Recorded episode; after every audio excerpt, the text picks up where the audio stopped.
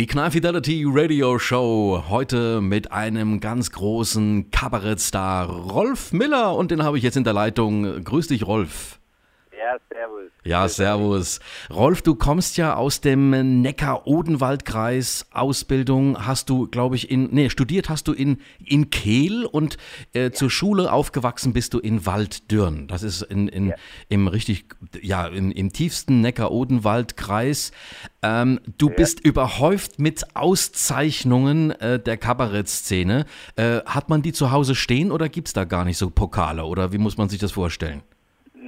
ja bei uns Satirikern, Kabarettisten, Comedians, äh, Komikern ist das ein bisschen verpönt, aber so insgeheim ist jeder stolz drauf. Man gibt es noch nicht zu, aber ich habe sehr viele Nachwuchspreise bekommen. Äh, hab, ich hab, bin aber der mit der längsten Entwicklung. Also man hat mich lange ja gar nicht wahrgenommen, obwohl ich dann auch schon im Quatsch Comedy Club auftreten durfte in den 90er Jahren und so. Und aber irgendwann so 2005 ist dann der Knoten geplatzt. Das, was du jetzt ansprichst, ist ja ewig her. Also Schule, ja.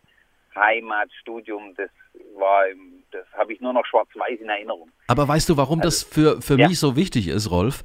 Ähm, ja. Weil du hast ja, du spielst, du bist ja eine Figur auch auf der Bühne. Mhm. Und ich glaube, dass äh, diese Figur ja schon auch mit dem, mit dem Umfeld zu tun hat, wo man aufgewachsen ist. Und, äh, Nur, also ausschließlich. Genau. Ich glaube, ich glaube, je länger ich Distanz habe zu dieser Kindheit, desto reifer und besser wird die Figur, weil du ja, die Distanz bringt dich dazu, dass du da etwas cooler drüber stehst und dann bist du auch lockerer beim Textschreiben und bei den Sachen, die dir einfallen. Das sind tatsächlich, also meine Figur ist ein Sammelsurium aus den Kumpels, mit denen ich damals aufgewachsen bin und es ist ganz viel auch von meinem Vater drin. Also das ist ja, so eine Mischung. Genau. Ne? Und das, ich glaube, das geht vielen Leuten so. Also die ganzen Figurenspieler, Olli Dietrich, Piet Glocke, Holt, Hoffmann, ich, wir haben alle ganz viel Vater da drin. Also wir verarbeiten da den Generationskonflikt, glaube ich. Und je länger das her ist, desto cooler bist du bei der Sache. Also okay, jetzt haben wir das ja mal schon ein bisschen abgetastet. Wie kam es ja. dann bei dir dazu, dass du gesagt hast, ey, das ist eigentlich ziemlich komisch und äh, ich würde das gerne irgendwie auf der Bühne machen. Was waren so die ersten Schritte bei dir? Also ich muss ehrlich sagen, am Anfang habe ich mich nur getraut mit Stimmenparodien, also wirklich so Boris Becker ne, oder, oder damals 90er Jahre Boris Becker, ich weiß noch, Norbert Blüm, mhm. cool, das haben wir alle parodiert, jeder konnte das ein bisschen, also Boris musstest du nur sagen, na gut, ich meine, ich habe gut gespielt. Ne, so. Und äh, aber irgendwann habe ich gemerkt, ich habe dann so drei Minuten im ganzen Programm habe ich diese Figur gespielt.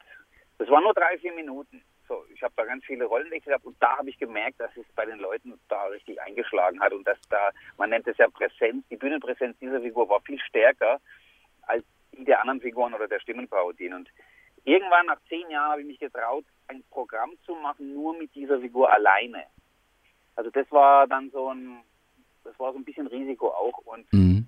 ähm, ja, aber Vorbilder gab es da auch immer. Also man, damals Dudenhöfer, Rüdiger Hoffmann, Polt, die haben einem gezeigt, wie man so eine Figur auch sehr reduziert spielen kann. Mhm. Also man darf nicht zu viel wollen. Und die, das ist, mein Markenzeichen wurde ja dann der, der Halbsatz und die Pausen und dieses Verheddern, dieses Verdrehen von Sprichworten.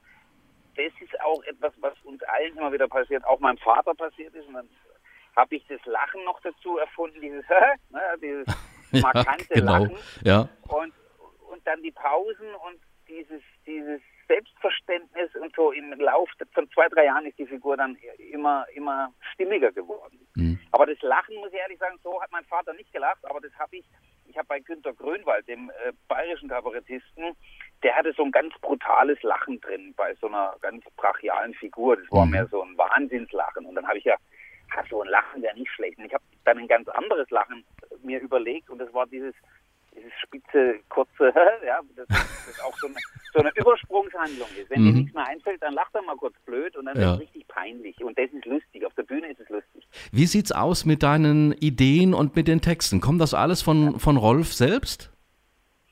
Ja, ich, in der Zugabe äh, jeden Abend erkläre ich so ein bisschen, dass es hauptsächlich aus Fußballerinterviews kommt. Das stimmt natürlich so nicht, aber es gibt Beispiele. Also ich sage mal ein Beispiel. Äh, Thomas Berthold, äh, Eintracht Frankfurt, hat gesagt, ich nehme mich selbst nicht so wichtig, wie ich bin. Oder ähm, äh, die Breite an der Spitze ist enger geworden. Bernie Vogt, ne? oder George Best hat gesagt, die eine Hälfte vom Geld habe ich für Autos, Frauen und Alkohol ausgegeben, die andere habe ich verprasst. Mhm. Das sind so, das sind so Vorlagen, die man aber eben nicht nur von Fußballern kriegt. Und passiert es selbst auch. Also jedem passiert mal ein komischer Versprecher oder man verwechselt was oder so, so dieses Unfreiwillige, äh, dass man so eine, so eine Fehlleistung hinbaut und dann lachen alle. Und da musst du eben aufschreiben, du musst es notieren. Also wenn ich irgendwo bin und was mitkriege, notiere ich das. Ich kann nicht hinsitzen vor das leere Blatt oder vor dem leeren Bildschirm und anfangen. Das geht nicht. Also ich muss immer, wo ich bin, sammeln. Und äh, so, so entsteht das Programm dann und die Geschichten baue ich drumherum. Ich baue die Geschichten um die Versprecher drumherum. Ja, herrlich.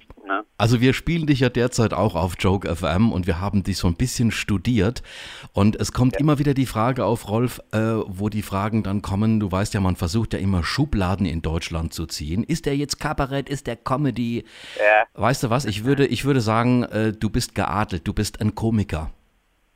Ja, danke schön. Du kannst darfst alles sagen. Du darfst auch Satiriker sagen, du darfst auch Kabarettist und ja. Comedian sagen. Äh, ich glaube, es gibt nur gut und schlecht. Äh, äh, jeder narzisstische Kabarettist oder Komiker glaubt natürlich, er gehört zu den Guten. Also das müssen die anderen entscheiden. Und es ist auch so, man polarisiert auch. Die einen können was damit anfangen, die anderen nicht. Und ich habe das Glück, dass ich jetzt mir echt einen harten Stamm an Publikum erarbeitet habe, die ja. letzten 10, 15 Jahre. Ne?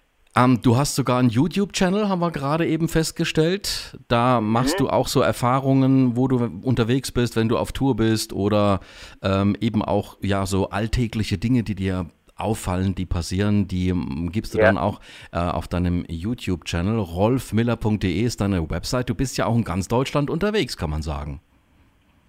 Ja, also ich glaube, mein Rekord ist in, auf den Kanaren, das war das südlichste, einem Radiosender, wie bei euch. Das war auf äh, Gomera neben Teneriffa, ja, es gab damals einen deutschen Sender vor ein paar Jahren. Ja.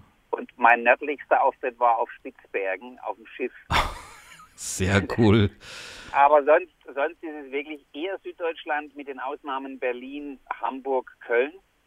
Frankfurt ist dann für mich schon eigentlich die nördliche Grenze. Mhm. Aber heute, heute Abend zum Beispiel ähm, spiele ich äh, in Siegen. Das ist dann auch schon sehr nördlich, aber meistens eben Baden-Württemberg, Bayern. Und das hat jetzt nichts damit zu tun, dass ich da nicht gefragt wäre in Bochum oder so, aber ich, ich bin so viel unterwegs ja. äh, mit 150 Auftritten im Jahr und da decke ich dann eher den Süden ab. Ähm, aktuelles Programm von dir, Rolf, heißt Alles andere ist primär. Ähm, wie würdest ja. du das selbst beschreiben, wenn du es relativ kurz beschreiben müsstest? Also der Titel ist eben auch von einem Fußballer, der gesagt hat, äh, beim nächsten Spiel muss ein Sieg her, alles andere ist erstmal primär. Das war, das war auch so ein schöner Versprecher, deswegen haben wir das genommen. Das war Hans Kranke, ähm, der den Mist gebaut hat. Meine Programme entscheiden sich, äh, unterscheiden sich einfach durch die unterschiedlichen Geschichten und die unterschiedlichen Texte, aber im Grunde lasse ich ja kein Thema aus. Also ich bin nicht so sehr politisch. Also im Moment kriegen gerade Lindner und Özdemir ihr Fett weg. Ich lasse gerade eben Schulz, Merkel, Trump, Erdogan, ich kann es nicht mehr hören, ich lasse eigentlich fast raus. Mhm. Wobei Erdogan und Trump kriegen schon auch böse Breitseiten, aber das, das ist dann ein, zwei Minuten. Ähm, dann habe ich viel auch über Fußball drin, Ronaldo und, und äh, Thomas Müller und den äh, Müller-Wallfahrt, den wieder, wieder eingegliederten ja. Arzt von Heinkes, der, die Halbschwester von Winnetou, wie gesagt, sage ich früher. Früher dachte ich immer, warum sitzt Jürgen Drews neben, neben Jogi Löw und so. Also ich, ich habe ich hab, ich hab mhm. alle Themen eigentlich. Und dann gibt es natürlich Jürgen und Achim und mich noch, die dann auch privat katastrophale Sachen erleben. Also es ist, ich glaube, die Mischung macht es auch. Ich bin kein keiner, der sich da total spezialisiert hat.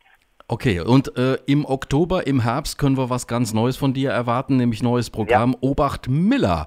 Ähm, was, was passiert da? Was wird in diesem neuen Programm von dir zu sehen sein? Das weiß ich eigentlich noch gar nicht, weil ich spiele das jetzt noch bis April. Dann mache ich fünf Monate Spielpause. Das okay. Heißt, ich habe ja ganz viel Zeug gesammelt. Da muss ich erstmal alles in den Topf werfen und gucken, äh, was habe ich eigentlich. Und dann soll sich das natürlich total unterscheiden. Und ich schätze, 10 Minuten, 15 Minuten werden sich schon überschneiden, weil das, was ich da jetzt im April noch da neu erfinde, wenn das noch irgendwie aktuell ist, werde ich das rüber äh, transferieren. Aber ansonsten gibt es einfach wieder neue Geschichten. Also das, das endet ja nie. Also da freuen wir uns, freuen wir uns ja. alle drauf. Ähm, vielleicht zum Abschluss noch eine Frage an dich ähm, über, über, die ganze Kabarett- und Comedy-Szene momentan so in Deutschland. Es gibt ja unheimlich viel auch im Fernsehen. Ja. Du hast auch schon ganz viele Auftritte, aber ich glaube, ich habe so äh, das Gefühl, du suchst dir auch deine, deine äh, Plattformen so ein bisschen aus, auch qualitativ. Ja. Naja, es ist ja schon so, dass sagen wir mal, das hat sich ja sehr verändert. Meine wichtigste Sendung vor ein paar Jahren noch war Otti Schlachthof. Ja. Otti Schlachthof Bayern ja. 3 wurde auch überall wiederholt, NDR, Dreisat immer wieder. Und da war ich ja Stammgast und da, so wurde ich auch, glaube ich, bekannt. Und ich war auch in der Anstalt schon drin, ich war schon bei Dieter nur, aber da eher selten. Das liegt daran, dass die eigentlich ihre festen Leute haben. Und ja. im Moment ist es so, dass das, ich mache noch Asyl für alle, das ist mit Django Asyl, das machen wir seit acht, neun Jahren, das ist aber auch nur viermal im Jahr. Und ich habe auch das Glück, ich muss nicht dauernd jetzt im Fernsehen sein, weil ich über die Jahre mir eben dieses Stammpublikum erarbeitet habe und freue mich aber. Also ich denke, dass ich demnächst auch mal wieder einmal in der Anstalt bin, dann bin ich mal wieder beim Dieter Nur dabei. Aber so regelmäßig ist es schwer, da müsste man eine eigene Sendung machen. Ja. Und mir reicht es, mir reicht es eigentlich mit Django Asyl viermal im Jahr, da habe ich ein 8, 9 Minuten Solo, das wird ja auch wieder in YouTube steht dann drin und dann ist es wieder überall drin und ähm, ja, weniger ist manchmal mehr. Also ich, ich will auch lieber Qualität statt Quantität, auch bei meinen Live-Auftritten. Ich gehe von 160 auf 130 runter, das reicht. Und äh, dann hast du einfach auch ein bisschen mehr Erholung. Weil jetzt bin ich ja schon 25 Jahre auf der Bühne. Wahnsinn, absoluter jede, Wahnsinn. Ja. Jede Hinterhofbühne muss ich auch mehr bespielen. mein lieber Rolf, wir werden uns auf alle Fälle mit dir nochmal im Oktober ähm, auseinandersetzen. Da hören wir nochmal voneinander, wenn es mit deinem neuen Programm losgeht.